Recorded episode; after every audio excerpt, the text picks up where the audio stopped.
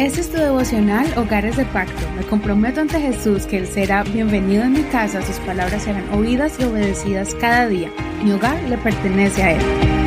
Bendiciones a ti que te conectas con nosotros todos los días. Nos da mucha alegría saber que este devocional está llegando a muchos corazones y siendo un gran apoyo en esos momentos cruciales en tu vida, en tu caminar con Dios. Hoy vamos a estudiar el libro de números, el capítulo 10. El tema de hoy es Valora a los sabios a tu alrededor. Vamos a empezar desde el verso 29. Entonces Moisés dijo a Jobab, hijo de Reuel, el Madianita, su suegro, nosotros partimos hacia el lugar del cual el Señor ha dicho, yo se lo daré. Ven con nosotros y te haremos bien, porque el Señor ha prometido el bien para Israel. Pero él respondió, no iré, sino que me iré a mi tierra y a mi parentela. Y Moisés le dijo, por favor, no nos abandones, ya que tú conoces el lugar donde debemos acampar en el desierto y nos servirás de ojos. Y será que, si vienes con nosotros, cuando logremos el bien que el Señor nos ha de hacer, nosotros haremos el bien contigo. Así partieron del monte del Señor para tres días de camino. El arca del pacto del Señor iba delante de ellos durante los tres días de camino, buscando para ellos un lugar donde descansar. La nube del Señor estaba sobre ellos de día cuando partían del campamento.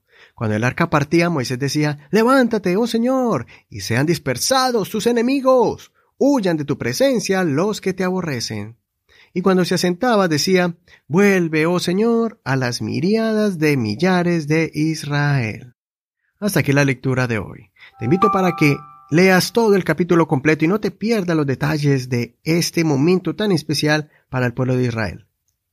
La primera parte de este capítulo describe la forma en que el pueblo de Israel salió por primera vez desde que recibieron las tablas y celebraron la primera Pascua en el desierto después de haber salido de Egipto.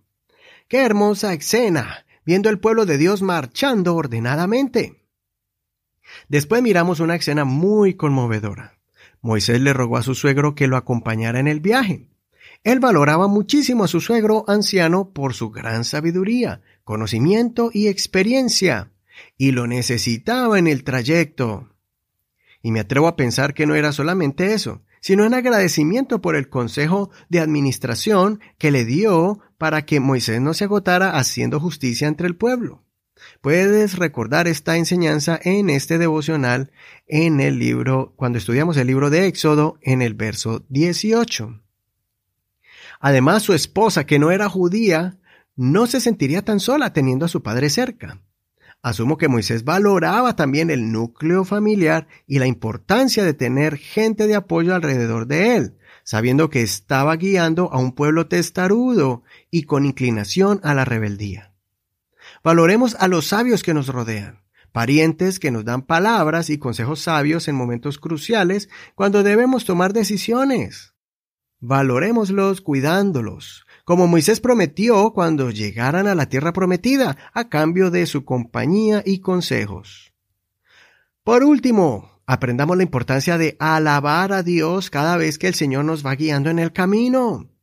Moisés exaltaba a Dios con una expresión de alabanza cada vez que la nube se detenía y les indicaba acampar en ese lugar y también adoraba con otra expresión de alabanza cuando la nube se levantaba para seguir caminando por el desierto. Así debemos ser, siendo agradecidos cuando tengamos que detenernos y esperar en el Señor.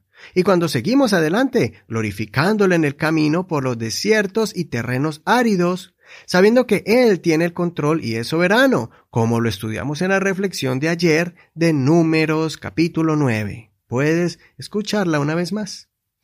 Soy tu amigo y hermano Eduardo Rodríguez. Que el Señor Jesús escuche tu oración, te ponga personas sabias en el camino y reciba tu alabanza en medio de las pruebas.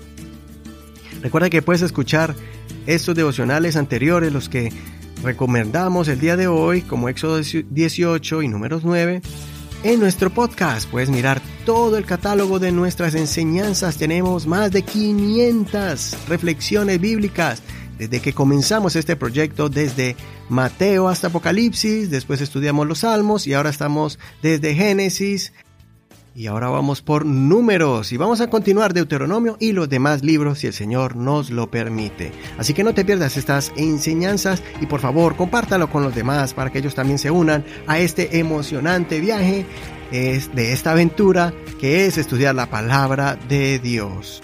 Gracias por tu apoyo y gracias por tus oraciones. Que el Señor te bendiga en este hermoso día. Hasta mañana. Este es un ministerio de la Iglesia Pentecostal Unida Hispana El Reino.